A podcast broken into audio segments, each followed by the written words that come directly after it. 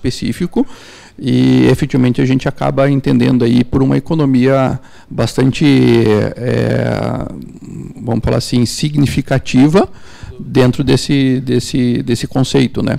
E da mesma forma que, que a gente tratou antes, efetivamente é uma medida judicial que ela, que ela visa efetivamente reduzir um custo, é, é, um custo que efetivamente através da, da, ação judicial nós entendemos como, como, como seguro, através de mandado de segurança, é uma forma que a gente pode minimizar os riscos da empresa e no mesmo formato, né? Eu acho que com os depósitos judiciais é, daquilo que nós entendemos como indevido, acho que acaba é, facilitando aí a, a, o ajuizamento da ação e efetivamente fazendo seu tratamento adequado durante o período que a ação tiver o seu trâmite, né? E, e, o aproveitamento né, dessas ações, acho que é importante a gente falar. A gente só orienta o cliente efetivamente a utilizar o crédito somente depois do trânsito julgado, que Exato. efetivamente não houver nenhum risco. Essa liquidação, né? O pessoal entenda, a desoneração da folha ela nasceu a partir uh, de 2009 ou 2011, não me recordo muito bem agora. 2011. 2011, né? Uh, com um propósito que, num primeiro momento, era amplo, porém obrigatório para alguns segmentos, que eram alguns segmentos que atuavam com muitos profissionais nas, uh, de forma informal, atuava muito dentro da informalidade. Então, o que, que ocorre? Né? Visualizando que existiam alguns segmentos específicos que empregavam um número alto de funcionários e que não tinham uma receita tão grande assim e tinha uma despesa gigantesca com folha de pagamento, se elas fossem respeitar a previsão anterior, que era de pagar ali 20% de INSS, patronal, 3 de RAT, mais 5,8 de terceiros, tribut, além de ter toda a despesa de folha, tributar mais 28% sobre essa folha de pagamento, ficaria inviável e isso era, isso era um dos pontos que acabavam aí trazendo a informalidade para dentro das empresas. Então, com o propósito de terminar, ah, dentro da Constituição, foi criada a desoneração com o propósito de desonerar essas empresas e formalizar esses profissionais, que num primeiro momento para determinados segmentos era algo obrigatório, né? Respeitando ali as alíquotas de 1,5 até 2,5 sobre a receita bruta, substituindo a contribuição previdenciária sobre a folha de pagamento, e que em 2015 passou a ser facultativo. Então hoje não existe mais a obrigação de determinado segmento atuar desonerando a sua folha de pagamento. Então hoje a desoneração é algo facultativo. Então, a partir do momento, em 2015, que se tornou algo facultativo, né, o governo federal foi lá e elevou a alíquota. Então, agora, como é algo que a empresa pode optar, se ela quer ou se ela não quer, a alíquota foi elevada de 2,5% a 4,5%. Sim. Então, a desoneração é uma opção uh, que a empresa tem que tomar essa decisão a partir do início do, do ano calendário. Né? Então, não é algo que lá no meio do, do exercício ela possa vir aí a mudar. Então é um estudo muito interessante. E eu acho que essa ação ela tem um impacto muito favorável, né? Hoje a gente está falando de prestadores de serviço que já trabalham com uma alíquota de ISS reduzida de 2 a 5%, mas se for visualizar uma ação dessas, o quão impactante ela é para uma indústria, por exemplo, que tem uma base de cálculo com 18% de CMS compondo, né? É algo bem mais significativo. E o procedimento de habilitação desse crédito a partir do trânsito julgado é simples. Então a empresa basta pegar a sua sentença conforme ela for, calcular todo o período que ela ganhou, né? Se dirigir até a delegacia da Receita, fazer a habilitação do valor e passar a utilizar dali para frente, né? Então acho que é uma ação interessantíssima, tem um impacto muito positivo, inclusive para essas empresas que estão optando hoje eh, fazendo estudo se é viável manter ou não manter a desoneração, eu acho que é um ponto que elas precisam levar em consideração também. Porque no médio e longo prazo, daqui a pouco, o trânsito em julgado de uma ação dessas pode impactar nessa decisão. Claro, é aquilo que nós estávamos falando, né? Hoje, a, a questão da opção pela desoneração da folha ou não, ela acaba sendo uma opção preventiva da empresa, né? Ela pode fazer isso de forma é, preventiva, analisando efetivamente o seu custo. E a ação judicial ela visa efetivamente essa, esse benefício. Ela visa reduzir a, a base de cálculo aí da, a, da contribuição em si. É, a gente ponderando que isso pode afetar no custo e num custo total, a, através do nosso, do nosso todo o nosso know-how, do nosso é, nosso grupo, nós temos condições até ante, antecipadamente ao ingresso da ação, a gente efetivamente quantificar isso. Né? E para tomada de, de, de, decisão da, da empresa num, numa opção que ela venha a querer tomar, de mudar ou não mudar, efetivamente esse número, esse dado, acho que pode ser interessante para ela, porque a gente consegue avaliar aí o, o que foi recolhido indevidamente nos últimos cinco anos e, além disso, fazer uma perspectiva de futuro. Né? Acho que Exato. isso que acaba sendo importante. Eu acho que é, eu sempre cito também que é um ponto importante a empresa sempre utilizar essa metodologia, mensurar qual é o valor da ação. Uhum. Porque eu entendo que é algo benéfico tanto para a empresa quanto para o advogado que vai patrocinar essa ação porque a gente se depara com alguns casos aí onde o processo ele é ajuizado sem que se saiba qual é o, o impacto econômico que ele vai ter, e daqui a 5, 10 anos ganha-se ação e vai liquidar e o valor é algo irrelevante se comparado a todo o trabalho que tanto empresa quanto advogado teve para conduzir aquela ação. Né? Acho que nós temos a, algumas perguntas. Quer que a gente retorne sobre o INSS?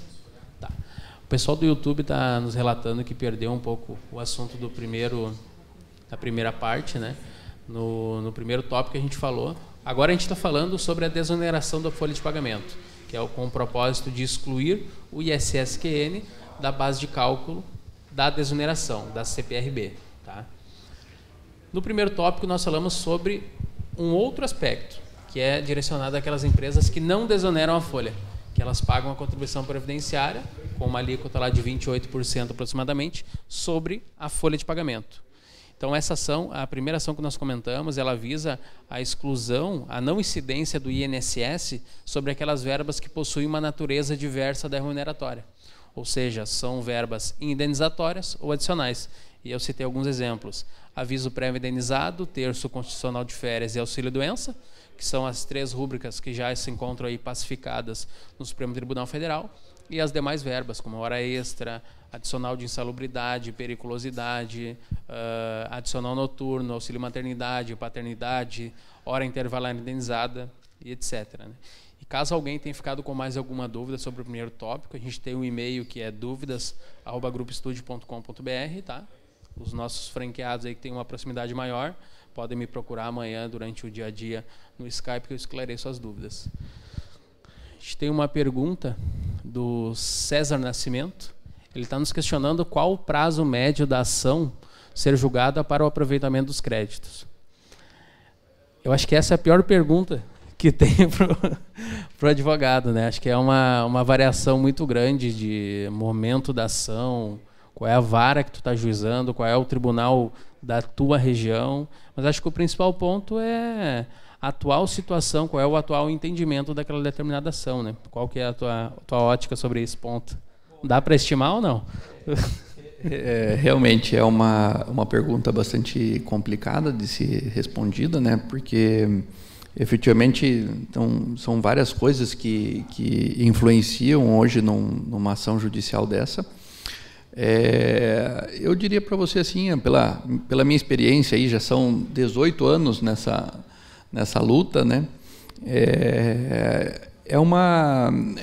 Eu, eu, eu vejo hoje com bons olhos, sabe?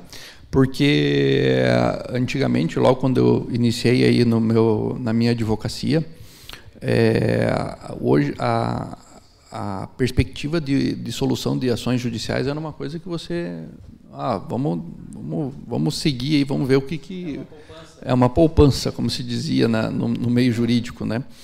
É, hoje não, hoje eu acredito que tem que eh, melhorou muito isso, né? Até pelo fato da própria tecnologia, os processos eletrônicos fa é, facilitou muito e efetivamente se torna mais célere eh, o, o assunto, né? É, quando a gente tem um tema efetivamente é, pacificado, que é o caso dessas verbas que você comentou agora, é, até o processo acaba sendo um pouco mais célere. Né? Isso muda de, de, de comarca, tribunal e assim por diante, mas num, numa visão assim de, de, de mais, mais objetiva, eu diria para você que Hoje, em termos de três anos, seria um prazo. Não vou falar para você. De todas, né? De todas, né? É, melhores. Sim, é, sim. É, a gente, a gente entende que seria um prazo hábil aí de ter uma decisão efetivamente, né? Agora, quando os temas são um pouco mais é, não tem ainda uma conclusão definitiva sobre isso, acaba se estendendo um pouco mais aí, né? Mas é, respondendo então a pergunta aí, tentando ser um pouquinho mais objetivo, complicado de responder. Na verdade, eu estou usando isso como parâmetro da minha experiência, mas acho que é válido a gente dar uma Sem informação, dúvida. né? É, o mandado de segurança ele já tem um aspecto para se tratar de ser uma ação mais rápida, né? Então a gente Sim. até tem aí decisões em primeira instância nos primeiros seis meses. Só que o problema é quando sobe para para as instâncias superiores. Mas eu estimo mais ou menos nesse prazo, né? O nosso, a nossa experiência aqui no escritório para a exclusão do ICMS da base de cálculo do PIS/COFINS, por exemplo, a gente teve uma gama de ações agora com trânsito julgado, ajuizadas em 2017. Isso. Então a gente teve um prazo aí de dois, entre dois e três anos. Isso mesmo. Mas a gente tem casos de clientes que nos procuram para fazer só a liquidação da sua sentença, que discutiram sete, oito, dez anos. Sim as ações, né? Efetivamente, é como nós falamos, né? Se já existe um tema pacificado, que é o caso do, do próprio CMS da base de cálculo do piso cofins, quem ajuizou aí levou três anos, né? Mas eu conheço ações aí de mais de 12, 13 anos que, que ficou pendente de julgamento e agora efetivamente que está conseguindo ter resultado e ter uma definição, né? Exatamente. Mas acho que era isso hoje, pessoal. Quero agradecer a presença de todos, nos desculpar por qualquer problema técnico, tá? Então eu repito, caso vocês tenham ficado com alguma dúvida, qualquer outro tipo de questionamento que ainda não foi respondido aqui. Eu solicito que vocês nos encaminhem suas dúvidas para o e-mail dúvidas@grupoestudio.com.br, que o quanto antes aqui os nossos especialistas vão estar respondendo vocês, tá? Agradeço o Rafael pela disponibilidade, pela presença. Rodou quantos quilômetros para vir fazer o, o webinar? Deu quase mil quilômetros, né? Então a gente está ficando importante, pessoal. Tem que todo mundo se inscrever no canal, aciona o sininho, divulga as nossas publicações. Isso Agradeço mesmo. a tua presença, Rafael. Bom, Alif, obrigado. Obrigado aí ao grupo como um todo. Nós temos já uma parceria aí de, de cinco anos, uma parceria de bastante sucesso. E eu acho que cada vez mais nós, não só compartilhando conhecimento, mas também compartilhando ações e buscando um objetivo comum, acho que é o, é o sucesso para toda e qualquer parceria. Né? Então, muito obrigado, obrigado pelo convite. E fica aí também a ah, os meus canais de atendimento. Caso queira qualquer dúvida, eu estou à disposição. Perfeito. Todos uma boa noite e até o próximo webinar.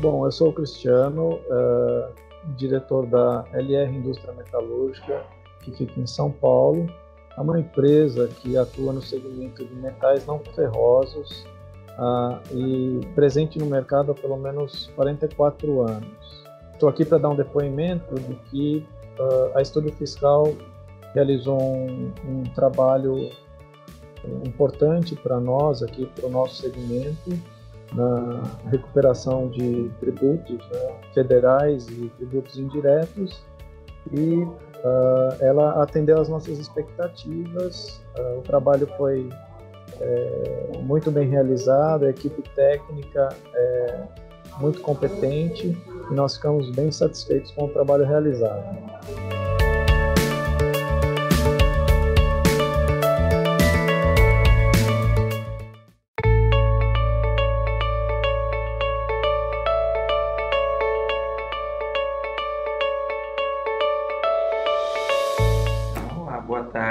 Marcelo, é, eu sou responsável pelo setor administrativo e financeiro do Grupo Alegria e Festa. É, somos uma empresa no ramo de distribuição de artigos para festa, atuamos em todo o Brasil. Estamos aí há mais de 12 anos no mercado, é, trabalhando com produtos é, direcionados para festas de aniversário. Né? Fizemos um trabalho recentemente com o grupo Estúdio Fiscal, onde foi revisto alguns pontos da, de nossa tributação e, e reavemos alguns valores e até corrigimos algumas situações internas aqui que a gente teve essa oportunidade, né? Então a gente está muito contente com o resultado e indicamos, recomendamos a empresa aí para quem for. Obrigado.